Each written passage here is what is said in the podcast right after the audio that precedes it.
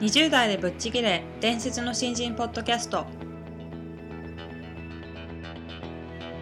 伝説の新人ポッドキャストはさまざまな業界で伝説的な活躍をしているゲストをお招きし20代の皆さんに向けて優秀な人材と言われるレベルではなく圧倒的に突き抜けた人材になるためのヒントをお伝えしていく番組です。本気の20代に火をつける伝説の新人養成プロジェクトがお送りいたします。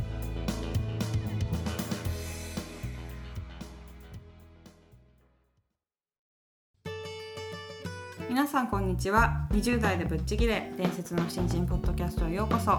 ナビゲーターの戸谷香奈です。伝説の新人プロジェクト小宮です。よろしくお願いします。よろしくお願いします、えー今回はこれまでお話を伺ってきました、はい。OK ウェーブ代表取締役社長の金本さんのお話を伺っていきたいと思うんですけども今回最終回ということで、あの20代の方へ向けてメッセージを楽しみですね。はい、いうん。ただきましたので、えーお話聞いていきたいと思います、よろしくお願いします。よろしくお願いいたします。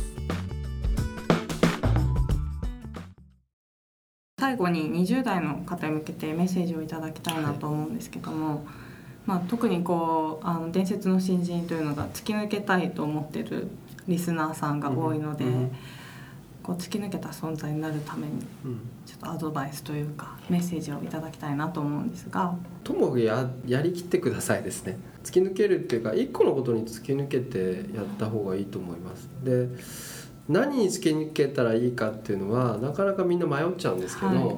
あのもう仮決めでいいのでともかく、えー、と誰から言われたことふと思ったことに一回い一度期間を決めてやってみるっていうのをお勧めしたいなと思います。でこいつはあの自律神経がですねはい、えー影響するんですけど三日坊主って何で起こるかっていう話って知ってますか？わかんないです。あの三日坊主って体の自律神経が働いていて恒常性っていうのがあるんですよ。ホメオスタシスっていうんですけど36度から7度にしてるじゃないですか。はい。はいはい。だからはい。体は自律特に自律神経ですね。自分が意識しない神経系は体を一定に保とうとするんですよ、うん。うん、だから三日坊主例えばランニングをしようとするとランニングすると体重が痩せちゃうじゃないですか。だかはい。らもう自律神経は全勢力を上げてやめさせようとするんですよ、うんでそれに打ち勝てなくなるのが3日ぐらいなんですね。うんうん。英語を勉強しようとすると英語力がついちゃうから前と違うことになるじゃないですか、うん。はい。だから向上じゃないわけですよ、うんうんうん。そうすると一生懸命英語を勉強させなくするわけですよ。でそれを騙す方法が1個だけあって、はい。1個はゆっくりやるんです。ううん。ん。例えばランニングだったら1日最初の1週間は布団を剥ぐだけ。で寝る。で次の1週間は剥いでパジャマからランニングに着替えるだけ。これ1週間やって次は剥い、えー布団を剥いで、えーパジャマになって靴を履く。で脱いで寝に行く。これ1週間。で。今度は、えー、と外を1周回る1週間。はい。でちょっとずつ広げていくのを1週間やっていくとこれ1ヶ月経つとですね雨の日でも回らないと気持ち悪くなります向上性が働くもう気持ち悪いですよ。もう僕もトイレ掃除は多分それですね、もう気持ち悪い。もうなだって泊まりに行ってもそこやってますから。そ うそうなんです気か。持ち悪いんですよ。やらないと気持ち悪い。だからあの習慣ってそうでしょ。うんうん。習慣化することがいいので。でそのことを習慣化するためには決めなきゃいけないでしょ決めないことを習慣化すると決めないことが習慣化になるので、はい。へりくつばっかり言ってやらないことを言うような人間になっちゃうんですよ。うん。だから仮決めしてやる。でしかもゆっくりやればいい。うん。さっきみたいに1週間はこれだけ。なんかもう本当にノート開くだけでもいいでしょ。何かやろうと思って、うんはい。うん。それをやってちょっとずつ進んでいくのを1年間やるともう本当に毎日やんなきゃ。腕立て伏せとかもう毎日やっててもやらないと気持ち悪いから、はい。どこでもやってますよ。へえ。それも最初は1回から。だんだんやると。やってみてください。もう本当面白い。脳ってよくできてるのであの1週間ずつの積み重ねって本当に癖になりますね。へえ。なんかそういう勉強とかも結構されてるんですか？はい。あのまあ小学校の時に体壊した時に、はい。原因不明な病気をいっぱい病名をもらったんですけど、はい。それ調べれば調べるほど原因ってわからないんですよ。やっぱり体って。一番そこで勉強させてもらったのって病気を治すの誰かって話なんですね。うん。メス入れて切り口を入れて閉じるのってお医者さんじゃないんですよね。体なんですよ、あうん、あのお医者さんはこう脱ぐだけでしょ、はい。あとちゃんと閉じるのって体じゃないですか。うん。だから全部体なんですよやってることって。うん。で全部自分なんですよ。うん。で自分が病気を起こしてるし自分が病気を治してるんだとするとうん。自分を応援してあげる行為をしなきゃいけないんですよね。はい。そうすると不平不満を言わないとかう あんの自分の体にダメージを負うことをやっちゃってるのが今の我々だから不安になるって言ったら自分の自律神経を不安にするじゃないですか、はい。希望を持ったら自分の自律神経って助けてくれますよね、で何かを決めてやったら自分は助けてくれるけどもう今はやれないとかキャリアアップのためにならないっていうとやることを選ぶわけですよ自律神経が、はいそしたらある時は風邪をひくしある時は風邪をひかないっていう選ぶことになるでしょ、何でもかでもいいことをやるってやったら体がついてきてくれるでしょ、う。ん。今はだからあんま風邪もひかない。んですまあ、風邪はちょっとひくかな。あのはい。なのであのもうじ気持ちからっていうのは本当にまさにその通りなんですけど、うん。うん、で、えーと気持ちがなんとかならないっていうやつはいつまでもならないので、うん。さあまあそのまま頑張ってください。まあ一歩踏み出すことですよ。であのちっちゃい一歩でいいからそれを続けること、うん。で次の一歩に進む。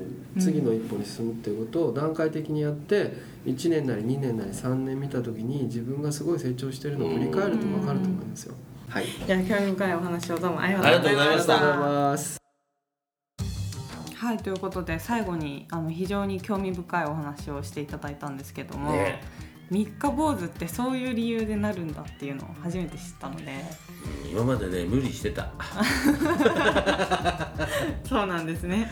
いやなんかさこう習慣を変えようとする時ってね、はい。ガッとまず変えてそうですよね。でうん。変えたものを頑張って続けて3はい日4日乗り越えて、はい。やっと身につくみたいなええことしかやったことないよね。そうですよね。うん。もうスタートの時点からガッといっちゃいますよね。でもうそこでえまずやる、はい。でやったことによってあとは根性で気合で頑張るみたいな、はいはい。しかないので、はい。それを自律神経全体がずっと必死に抵抗するって言われてみると、はい。なんだしょうがないじゃんみたい そうなですよ。ねなんかすごい気持ちが楽になるお話ででもさ楽になるけど、はい例えばよ冬場にマラソンするって決めたとして、はい。朝起きたところでやめるんだよ。はい。でそれをまずやって次に靴履いただけでやめるんでしょ。はいはい。結構大変だよね。そうですね。大変は大変ですけどね。うん。まあでもやっぱり何かを本当に自分の身にするというか、うん。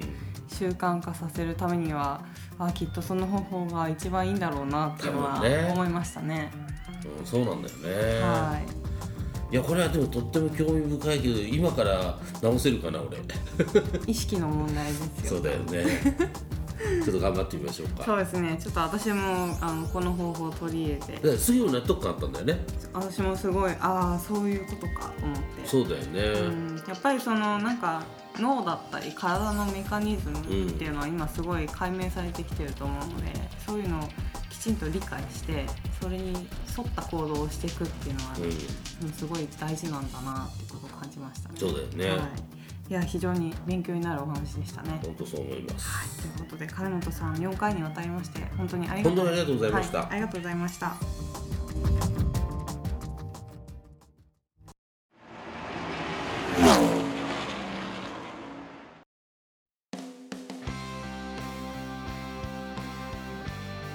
日のトークはいかがでしたでしょうか？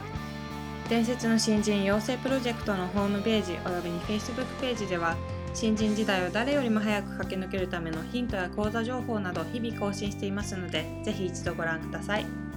検索キーワードは伝説の新人です。